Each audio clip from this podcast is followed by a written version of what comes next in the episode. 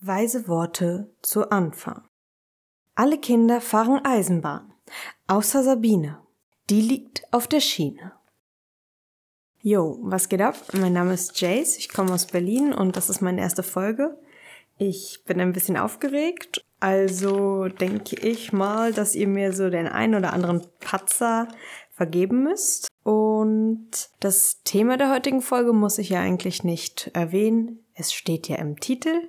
Anlass für dieses Thema ist einmal, dass es Suizid sowieso ein Tabuthema ist und andererseits, dass wir uns in der Corona-Pandemie befinden und sowohl die Depressionen als auch die Angsterkrankungen stark zugenommen haben.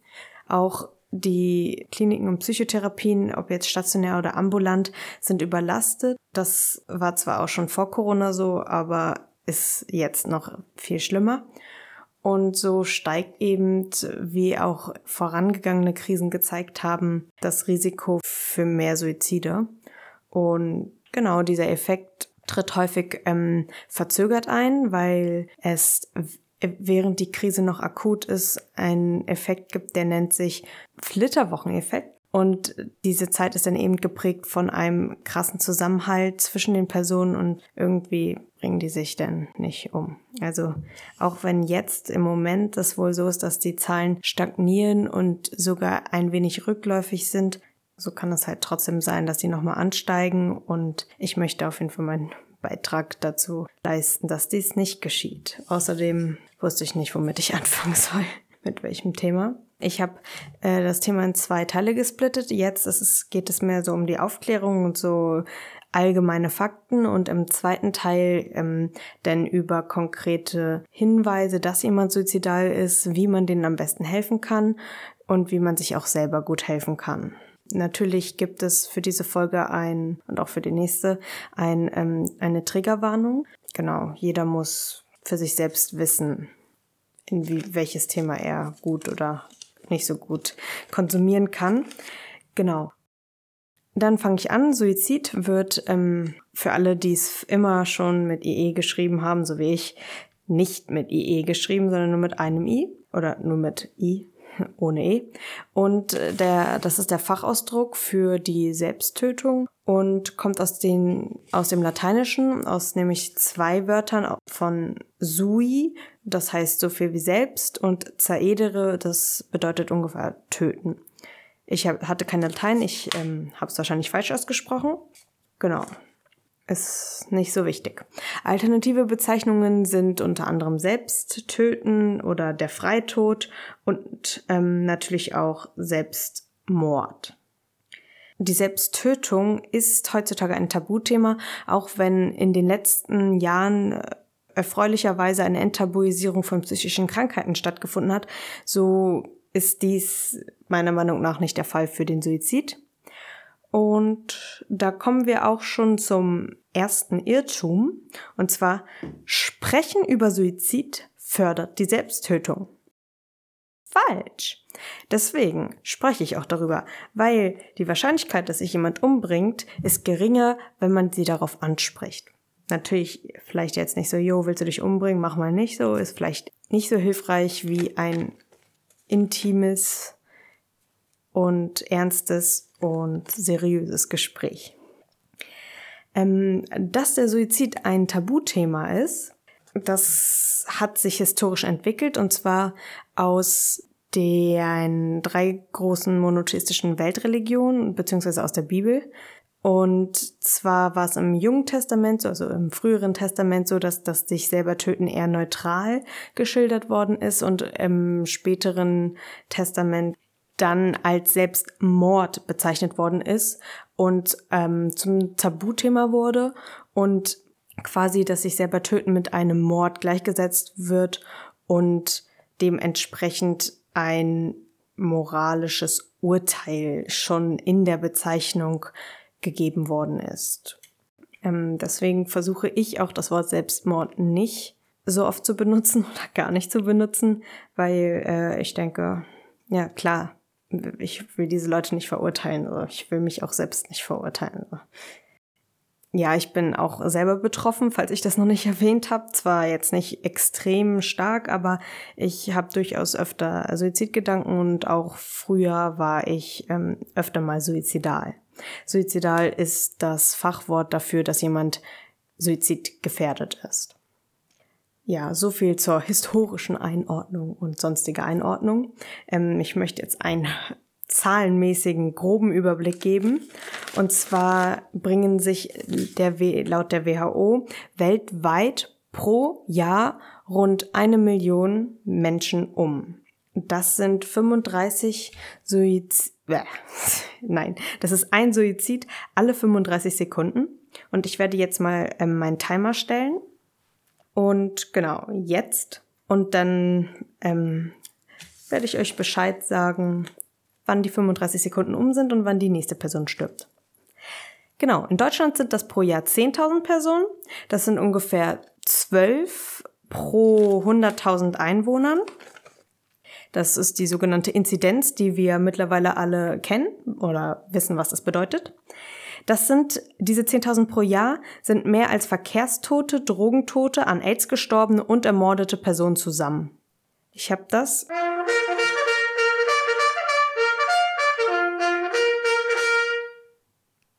Das war der Timer, falls ihr das gehört habt. Jetzt ist die nächste Person gestorben. Ich führe das jetzt nicht fort. Genau, ich habe das ähm, mal auf Stunden runtergerechnet, um das vielleicht ein bisschen anschaulicher zu machen. Also ein Suizid ähm, geschieht pro Stunde. Ein Toter durch ein, also ein Verkehrstoter stirbt alle zweieinhalb Stunden und ein Mord geschieht alle zehn Stunden. Also wenn man bei dem Selbstmordbegriff bleiben will, dann ermorden sich zehnmal so viele Personen, wie Personen ermordet werden. Suizid als Todesursache zu identifizieren ist jedoch etwas schwer und deswegen geht man auch von einer etwas höheren Dunkelziffer aus. Noch schwerer allerdings ist die Bezifferung der Suizidversuche. Da gibt's keine belastbaren Zahlen man geht aber davon aus, dass pro Suizid ungefähr 20 Suizidversuche verübt werden, beziehungsweise man geht davon aus, dass es mehr als 100.000 Suizidversuche pro Jahr gibt. Aber wie gesagt, die, es gibt keine belastbaren Zahlen. Ähm, hier ist auch schon das, der nächste Irrtum. Und zwar sind es eigentlich zwei Irrtümer, die extrem gegensätzlich sind, aber irgendwie beide in der Gesellschaft existieren. Eine, der eine ist, wenn man einmal versucht hat, sich umzubringen, dann hat man daraus gelernt und versucht es nie wieder. Und der zweite, das zweite, der, der zweite Irrtum ist, wenn man einmal versucht hat, sich um, umzubringen, ist man sein Leben lang gefährdet, es nochmal zu tun. Beides falsch. Ähm, wie immer gibt es hier kein Schwarz und Weiß, sondern es ist so, dass wenn man einmal versucht hat, sich umzubringen, schätzungsweise oder ungefähr ein Viertel bis ein Drittel Person, bis ein Drittel der Personen es noch einmal probieren. Das heißt, eher die Minderheit ist dann nochmal, äh, ist weiterhin suizidgefährdet. Beziehungsweise äh, nicht suizidgefährdet, aber probieren es nochmal, sich umzubringen. Ähm, genau, das kommt uns auch schon zum nächsten Irrtum. Stimmt es, dass Menschen, die einen Suizidversuch unternehmen, nur aufmerksamkeitsgeil sind? Nein, das stimmt nicht. Es, es gibt eine Studie und aus der geht hervor, dass zwar nur vier Prozent, also vier Prozent, ja, wenig, sorgfältig geplant sind, aber auch nur sieben Prozent mehr oder weniger harmlos. Das heißt, der Großteil, 84 Prozent, wären gestorben, hätte man sie nicht vorher gerettet bzw. gefunden. Also Suizidversuche ernst nehmen. Auch zum Thema Corona nochmal ist es so, dass die Psychiater und Psychotherapeuten davon ausgehen, dass es auch wenn es keine gestiegene Suizidrate gibt, es jedoch höher, also eine höhere Suizidversuchsrate gibt. Und wenn man mal drüber, logisch drüber nachdenkt, macht das auch Sinn, weil ja alle zu Hause sind und dann wird es halt eher bemerkt, wenn sich jemand versucht umzubringen. So. Ähm, dann werden die halt eher gerettet, sage ich mal. Ähm, genau, interessanter Fakt. Die meisten Suizide werden im Spätfrühling beziehungsweise im Frühsommer begangen. Also ich glaube, Mai, Juni, Juli sind die suizidstärksten Monate.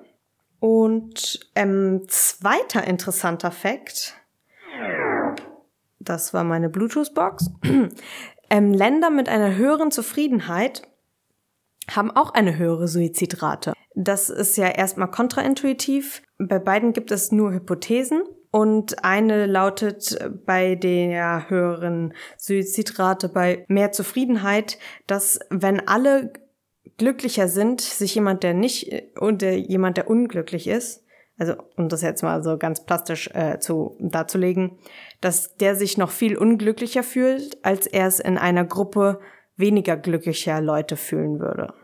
Und sich deswegen dann er das Leben nennt, weil er es sich noch viel, weil er seine Situation dann als noch schlimmer wahrnimmt, als er es in einer weniger glücklichen Umgebung getan hätte. Ist aber auch nur eine Hypothese.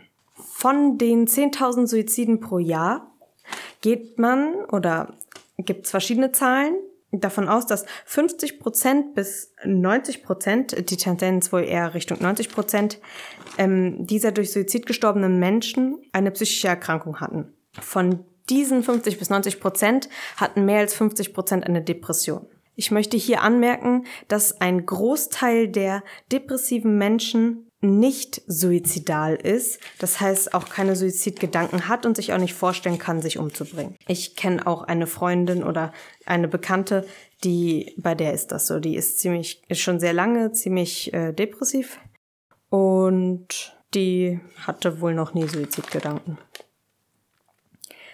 Dann kommen wir zur nächsten Frage und zwar wer?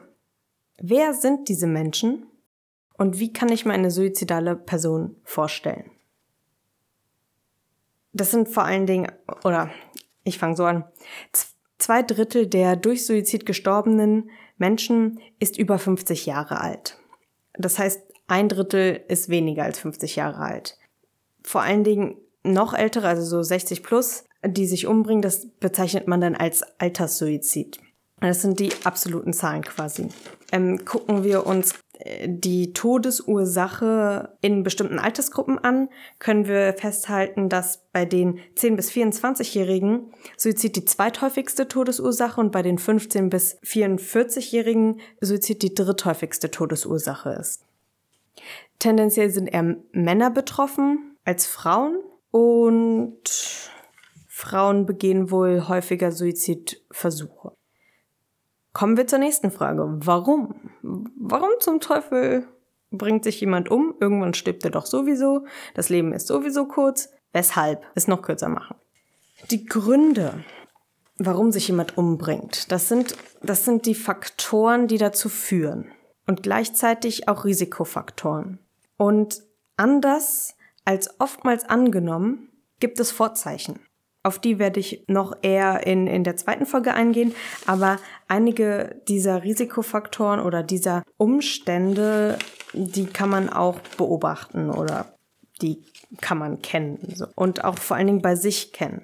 Und ich möchte da auf jeden Fall einmal sagen, dass Menschen, die sich suizidieren oder die es versuchen oder die daran denken, nicht verrückt sind. Genauso wenig wie psychisch erkrankte Menschen. Ich denke, ich werde auch gleich ähm, noch meine eigene Erfahrung schildern und ich denke, dass es ein bisschen einleuchtender wird gegen Ende der Folge. Warum das eben menschlich ist, warum es jeden treffen kann und man dieses Wort verrückt im Sinne der Beleidigung da nicht verwenden sollte. Suizid ist multifaktoriell. Also es gibt jetzt nicht einen Auslöser und deswegen bringt man sich um, sondern meistens ist es so, dass viele Umstände, viele Gegebenheiten aufeinandertreffen und so eine Lebenssituation entsteht, die dann irgendwann nicht mehr aushaltbar ist. Und diese vielen Faktoren, die werden, da gibt es dann halt einige und die sind die sogenannten Risikofaktoren, ähm, die eben zur Selbsttötung führen. Die meisten Personen oder eben diese Faktoren, diese Lebensumstände führen eben zu einer Situation von unerträglichem Leid und einem extrem hohen Leidensdruck. Der kann subjektiv verschieden sein, also bei derselben Situation kann sich die eine Person umbringen, die andere nicht. Ähm, es ist verschieden und jedoch auch immer ernst zu nehmen. Also man sollte ähm, die Leiden einer Person nicht bagatellisieren, egal wie banal sie einem vielleicht erscheinen mögen. Meistens ist es so, dass diese Personen extrem hoffnungslos sind, die Situation für sie unerträglich ist und auch als unausweichlich erscheint. Also keine Alternativen und keine anderen Auswege gesehen werden, als sich das Leben zu nehmen. Kommen wir auch schon zum nächsten. Diese Menschen, die sich umbringen, finden das meistens nicht besonders toll. Sie denken sich nicht, yay, lass mal sterben. Ich find's so geil, wenn ich mich erhänge. Das ist einfach, gibt mir voll den Kick. Nein. Diese Personen finden das Leben so unerträglich und so schrecklich und leiden so sehr, dass ihnen das Nicht-Sein angenehmer scheint als das Sein. Um das einmal festzuhalten. Wobei es da wohl auch ein Paradoxon bei den Suiziden aufgrund der Corona-Situation gibt, da waren wohl einige, die sich denn umgebracht haben, weil sie extreme Angst davor hatten, an Corona zu erkranken und daran auch zu sterben. Ich glaube, die hatten alle wahrscheinlich Angsterkrankungen, aber nur eine Vermutung. Genau.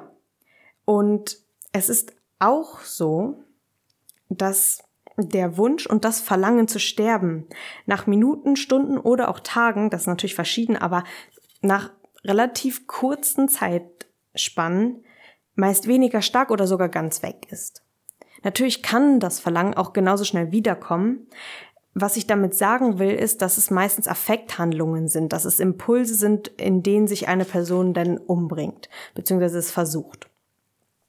Und das ist da, wenn man die irgendwie schafft abzulenken oder mit denen redet, dass es dann nach einiger Zeit äh, das Verlangen weniger stark ist oder weg ist. Das, ähm, genau. Diese Personen sind meistens auch nicht sie selbst, beziehungsweise haben wenig Kontrolle über ihre Gedanken und ja, deswegen auf jeden Fall immer, auf jeden Fall vom Selbstmord bewahren. Meistens ist es nicht deren wirklicher Wille. Wie gesagt, Minuten, Sekunden, Stunden später wollen sie das nicht mehr. So. Genau, und hier möchte ich jetzt auch meine eigenen Erfahrungen einmal schildern, ähm, so von den Gefühlen her, damit, ähm, ja, wenn ihr Angehörige seid oder einfach Interesse habt, dass ihr vielleicht euch das besser nachvollziehen könnt, die, die Gefühle und die Gedanken, die in dem Moment ähm, vorhanden sind. Bei mir ist ähm, also das, wo ich am stärksten dran gedacht habe und kurz davor war, das ist äh, jetzt schon relativ lang her.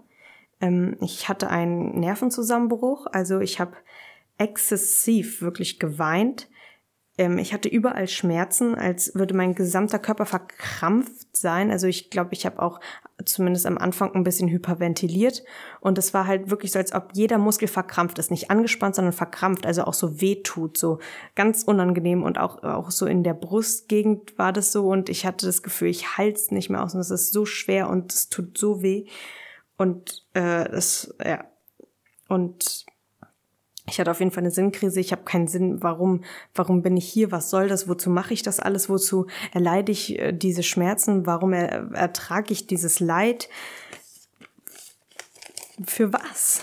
Und ähm, ich in dieser Situation war ich extrem aussichtslos und habe mich hilflos gefühlt und ich hatte auch das Gefühl, ein Gefangener zu sein und auch, dass alle mir schaden wollen, dass alle mich extra gefangen halten, dass sie mir extra keine Chance geben und extra keinen Ausweg lassen.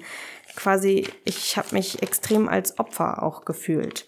Und daraus ist auch so ein, kam auch so ein Trotzgefühl. Ähm, und auch Aggression. Also ich wollte mich quasi wie wehren und ich habe alles umgeschmissen. Ich habe Vasen zertrümmert. Ich habe Radio durch die Wohnung geschmissen, die Stühle umgeschmissen. Ich habe immer noch so ein paar Dellen im, ich habe einen Holzboden, da sieht man noch, wo die, wo die, äh, äh, die Füße der, der Stühle eingeschlagen sind. Und ich habe auch meine, meinen Ringordner mit einem Messer zerstochen und also wirklich extreme Aggression. Und dann hatte ich auch das Bedürfnis, ähm, mich zu ritzen, Schmerz zu fühlen, Blut zu sehen und auch irgendwie, also dieses, diese ganze Energie irgendwie loszuwerden. Und dann kam eben auch immer mehr, also schon am Anfang, aber die wurden dann immer exzessiver, auch die äh, Gedanken an Selbstmord, wie bringe ich mich um was kann ich tun, wie, ähm, wie ist es am besten, wie will ich es machen? Ist es so, Pillen schlucken ist vielleicht angenehmer als als äh, die Adern aufschlitzen und und ich habe halt wirklich schon überlegt, abgewogen und ähm, ich hab, war kaum noch bei Sinn. Mein, ich habe kaum mehr was anderes wahrgenommen. Ich war nur noch in diesen Gedanken drin und ich habe nichts anderes mehr gesehen und hatte auch gleichzeitig irgendwie Schamgefühle und hatte Angst auch ganz viel auch nie wieder normal sein zu können, also vor allen Dingen noch vor diesen Gedankenkreisen und eben für immer so ka kaputt zu sein. Ich habe mich gebrochen gefühlt wie ein, wie ein Wrack.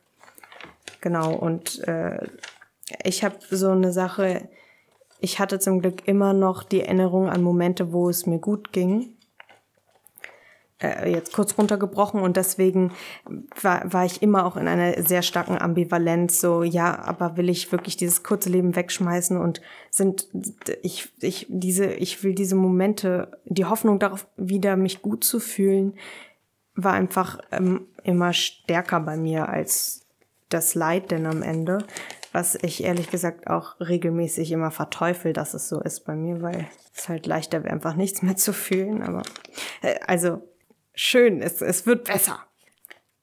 Oh, ich muss ein bisschen jetzt aus dieser, aus dieser Stimmung raus. Ähm, genau, ich hatte Glück. Mich hat eine sehr nette Nachbarin, äh, die haben das gehört. Ich war sehr laut. Die haben mich quasi gerettet, sag ich mal. Und mit der bin ich auch befreundet und die hat mir sehr viel geholfen und ähm, wir verstehen uns sehr gut. Also aus, auch aus der destruktiven Situation können sehr positive Dinge entstehen. Deswegen komme ich jetzt auch zu den Umständen, die äh, zu Suizid oder auch zu Suizidgedanken führen, zu Suizidalität. Ähm, diese Umstände sind die Faktoren, die aufeinandertreffen und auch gleichzeitig eben die Risikofaktoren dafür, dass sich denn am Ende jemand umbringt. Als Nummer eins ist hier zu nennen ähm, psychische Krankheiten, wie ihr am Anfang ähm, mitgekriegt habt, dass die meisten psychisch erkrankt waren, die durch Suizid an durch Suizid gestorben sind. Hauptsächlich ähm, sind hier zu nennen die Depression, die Schizophrenie und Angststörungen, beziehungsweise Störungen aus dem Angstspektrum. Und auch Suchterkrankungen sind Risiko, ist ein Risikofaktor. Dazu gehören Drogen und hier nochmal erwähnt, auch Alkohol ist eine Droge und auch Medikamente. Ähm, das hat auch zwei Problemchen oder zwei große Probleme, zwei fette Probleme. Ähm, und zwar Einmal, dass eben durch Probleme wird, also natürlich bei Suchterkrankungen, aber eben auch bei kurzfristigen Konsum von Drogen, weil die meistens dann konsumiert werden, um eben Gefühle zu betäuben oder wenn man Probleme hat und sich nicht gut fühlt. Und wenn man dann die betäubt, dann wird man aber auch impulsiver und beziehungsweise die Hemmschwelle von, von Taten und von Aktionen wird gehemmt so dass ähm, man sich dann eher umbringt. Also durch die Drogen werden die gehemmt. Und dann bringt man sich halt schneller um. Das, das, da komme ich dann auch zu dem sogenannten Drei-Phasen-Modell. Die drei Phasen bis hin zu einem Suizid und ähm, oder vor einem Suizid oder Suizidversuch. Und auch selbst wenn der gut geplant ist, ist meistens die aktuell die aktuelle die eigentliche Tat äh, denn aus einem Impuls eben heraus. Oder ja, oft ist es eben auch nicht geplant, sondern es ist einfach so aus einem Impuls heraus. Und dieses Drei-Phasen-Modell ähm, beginnt eben mit der ersten Phase, die sogenannte er Erwägungsphase. Die ist gekennzeichnet durch einen sozialen Rückzug. und auch verdeckte Hinweise oder Appelle, eben, dass man auch Hilfe braucht und dass man auch dran denkt, ja, vielleicht wäre es besser zu sterben. Ähm, und auch selektive Wahrnehmung von Risikoreizen, die eben mit Suizid zu tun haben. Allerdings ist hier ganz wichtig zu nennen, dass eine Distanz zu diesen Gedanken vorhanden ist und auch eine Selbststeuerung vorliegt. Also, dass man ganz bewusst auch kann, nein oder ich suche mir Hilfe oder was auch immer. Die zweite Phase ist die Ambivalenzphase. Die ist gekennzeichnet von einer extrem starken Ambivalenz, wie ich auch von bei mir beschrieben habe. Also eben dieses, oh, ich leide so sehr, ich will lieber sterben, aber vielleicht wird es mir besser gehen oder ich habe so viel Angst vor dem Tod, aber ich halte es nicht mehr aus. Also so, so ein Hin und Her, so ein Abwägen, wie so ein Teufel und ein Engel auf den beiden Schultern, die immer gegeneinander, die irgendwas ins Ohr flüstern quasi. Und ähm, von diesen Gedanken, also ist, also es ist so eine, diese gedankliche Einengung, alles dreht sich im Kreis und dreht sich und dreht sich und du kannst kaum mehr an was anderes denken oder auch oft nicht. Und in dieser Phase, und du kannst äh, auch nicht mehr Abstand zu diesen Gedanken nehmen, wirklich. Also du kannst nicht mehr sagen, okay, das sind jetzt nur Gedanken, sondern du bist wirklich die Gedanken, bist du, du bist die Gedanken. Das ist äh, genau und eben auch man kann sich dann nicht mehr ganz so gut selbst ähm, steuern, eben so, okay, jetzt hole ich mir Hilfe so, sondern man ist schon so ein bisschen weg, sag ich mal, weg vom Fenster. In dieser Phase ist es dann aber oft so, dass eben auch Hilferufe wahrnehmbar sind oder Ankündigungen oder dass auch Kontakte nochmal an, aufgerufen werden, die unerwartet sind oder auch von alten Freunden oder so. Und die dritte Phase ist dann die Entschlussphase, dass quasi wenn der Entschluss gefasst ist, wie der Name der Phase schon äh, vermuten lässt.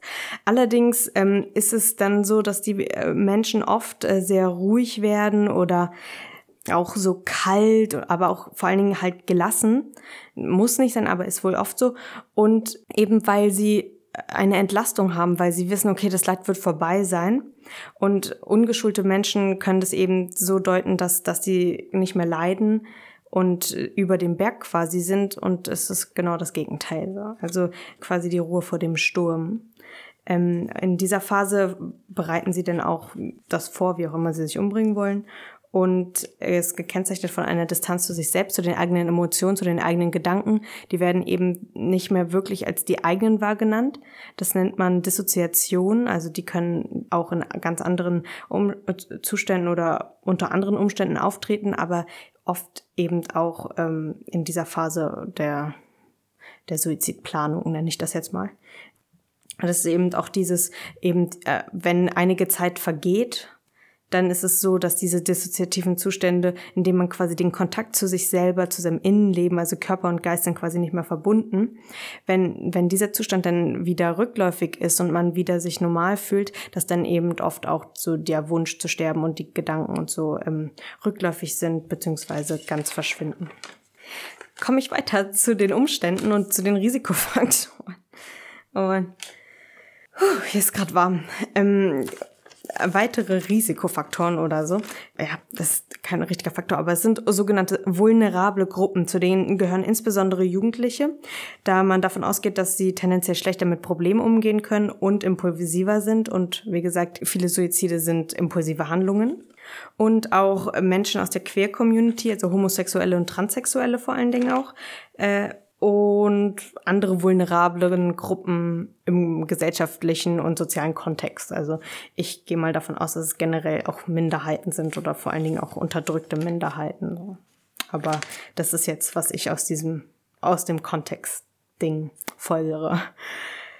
Genau, auch ein ähm, geringes Selbstwertgefühl ist ein Risikofaktor. Schuldempfinden oder auch hohes Schuldempfinden natürlich.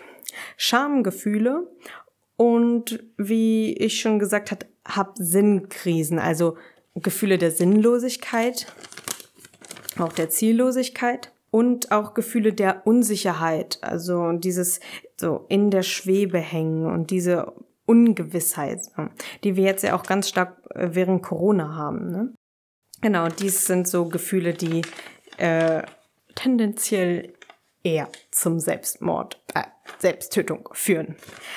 Unter anderem aber auch wenige oder keine oder auch negative soziale Kontakte oder soziale Netzwerke. Auch Mobbing ist ein Risikofaktor. sexueller Missbrauch, also an einem selber, und ähm, kaum oder keine familiäre oder soziale Unterstützung. Stress ist ein Risikofaktor und auch generell langfristige Belastungen. Kann sich jeder vorstellen, wenn einmal etwas wehtut, okay, aber wenn das die ganze Zeit wehtut, dann wird es irgendwann unerträglich so. Ja. Dem folgend, das unterstützend eben chronische und starke Schmerzen oder auch unheilbare Krankheiten, äh, die auch an sich schon scheiße sind und eben deswegen führen sie dann halt auch tendenziell eher zum Suizid. Dem wiederum folgend auch alte Menschen, besonders wenn sie einsam sind, wenn sie krank sind, sie leiden ja auch oft an chronischen und starken Schmerzen, und wenn die Lebensfreude fehlt. Oft auch, wenn ein Partner wegstirbt tatsächlich. Und äh, man merkt schon, das hängt alles so ein bisschen miteinander zusammen. Ausnahmesituationen und Lebenskrisen generell. Ähm, dazu zählen unter anderem die Pensionierung, also nicht so mit, oh, ich mache mir mal eine schöne Zeit, sondern eben durch den Arbeitsverlust ist es so, dass dann auch äh, so eine Art Sinnverlust, so, wa was soll ich jetzt mit mir machen, wozu bin ich überhaupt hier so? Äh, Pensionierung, genau. Die Scheidung oder Trennung auch. Ein Tod im Bekanntenkreis oder in der Familie. Verschuldung, also oder auch hohe Verschuldung insbesondere und auch Arbeitslosigkeit. Es sind so ein paar Lebenskrisen oder Ausnahmesituationen. Ähm, auch ein Suizid in der Familie ist ein Risikofaktor und vorausgegangene Suizide, wie ich ja vorhin schon erläutert habe. Und da möchte ich jetzt generell nochmal erwähnen, dass das nicht bedeutet, dass alle Leute, die irgendwas davon sind oder mehrere Sachen, dass sie sich umbringen so oder haben, äh, das sind einfach nur Risikofaktoren. Das heißt, Menschen, die sich umbringen, haben tendenziell irgendwas davon. So beziehungsweise je mehr man hat, desto eher bringt man sich um, aber natürlich nicht jeder. So, genau. Das wollte ich nochmal klarstellen. Dann gibt es zum Beispiel einen interessanten Effekt. Er heißt der Werther-Effekt und ist benannt nach den Jungen des Leiden Werthers von Friedrich Schiller, glaube ich, wo sich eben der Werther, ich glaube, vom Kirchturm stürzt. Uh, aber ich weiß es nicht. Oder, oder vom Zug. Naja, auf jeden Fall, ähm, der bringt sich um und infolgedessen, nach Erscheinen dieses Buches, wenn es ein Buch war oder keine Oper oder was, kein Gedicht, ähm, dann, oh, ich, ich weiß ja so gar nichts, ähm, nach Erscheinen dieses Buches gab es eben einen extremen Anstieg an Suiziden und so war es zum Beispiel auch bei Erscheinen der Serie Tote Menschen lügen nicht. Und auch wenn zum Beispiel in Zeitungen von Promis, die sich umgebracht haben, berichtet wird. Genau, deswegen heißt es der Werteeffekt. Und es ist so, dass eben nach solchen ja, bekannt werden von Suiziden, ob sie jetzt fiktiv oder Real Realität sind oder waren, dass danach eben die Suizidrate ansteigt, also die Suizidzahlen ansteigen und oft eben auch oder meistens sie sich auch auf dieselbe Weise töten, wie diese berühmte bekannte Person oder die Person in einer fiktiven Welt das Geschichte das getan hat. Ähm, deswegen gibt es da auch immer den Appell an die Medien, die Suizide, wie es oft getan wird, nicht zu romantisieren, nicht zu verherrlichen und auch nicht explizit zu nennen und, und nicht unbedingt auf die äh, Frontseite der Zeitung zu drucken. So. Äh, da werde ich auch noch mal einen äh, Leitfaden verlinken für alle, die das interessiert und auch für Menschen, die in der Medienbranche arbeiten. Das wäre sehr schön, wenn ihr darauf achten würdet. Dann ist noch interessant, das gilt jetzt nicht so doll für Deutschland, aber für die USA, oder da wurde auf jeden Fall äh, diese Studien durchgeführt, ähm, ist, dass ein erhöhter Waffenbesitz, der wurde irgendwie gemessen durch ähm, die Schusswaffenanmeldungen und Transaktionen auf Portalen zur Schusswaffenbeschaffung, dass wenn also mehr Schusswaffen gekauft werden, in Besitz kommen, dass eben die Suizidrate steigt. Also die Suizide äh, werden steigen. Genauso ist es auch, dass in Bundesstaaten mit mehr Haushalten, die angeben, eine Waffe zu besitzen, die Suizidzahlen höher sind als, also die Suizidraten also höher sind als in anderen Bundesstaaten der USA, wo die Zahlen niedriger sind in Korrelation, in positiver Korrelation mit weniger Haushalten, die angeben, Schusswaffen zu besitzen. Also könnte man daraus folgern, ganz wichtig, könnte, dass zum Beispiel auch die, die, ah, the, to have the access, die, Ich denke, ihr könnt alle Englisch. Also die Erreichbarkeit, wenn es ja, ähm, die Erreichbarkeit von, von, von Wegen, sich umzubringen, also die leichte Erreichbarkeit dann zu mehr Suiziden führt. Hier möchte ich jetzt auch nochmal zu den Suizidgedanken kommen. Und zwar unterscheidet man da auch zwischen zwei Arten, zwischen den aktiven und den passiven. Aktive Suizidgedanken sind Gedanken wie, ich will mich umbringen, ich will mich aufschneiden, oh, jetzt will ich sterben, jetzt will ich mich vor den Bus werfen oder sowas. Und passive Suizidgedanken sind, wenn man zum Beispiel über die Straße läuft und hofft, oh, ich hoffe, das Auto, das äh, fährt über Rot und überfährt mich. Oder wenn man Bungee-Jumping macht, so für alle, die das super finden, ich nicht, ähm, die denn darunter springen und hoffen, aber hoffentlich reicht, reißt das Seil. Ich weiß nicht, warum ich gerade lachen muss. Oder so, oh, ich hoffe, dass das Wasser ist vergiftet, das ich gerade trinke. Oder irgendwie sowas. So. Ich hoffe, ich, ich kriege einen unheilbaren Tumor. Okay, das ist, wird langsam ein bisschen zynisch. Hier möchte ich nochmal ein Irrtum anführen. Und zwar, dass Menschen, die sich töten wollen, keine Hilfe möchten. Ne? Oder? Ist das nicht so? Wenn ich mich umbringen will, dann will ich nicht, dass man mich davon abhält, oder? Falsch. Also, ähm, ja, okay, jetzt habe ich die Antwort schon gegeben. Eigentlich wollte ich so sagen, so, das könnt ihr euch jetzt bestimmt selbst beantworten nach dieser Folge.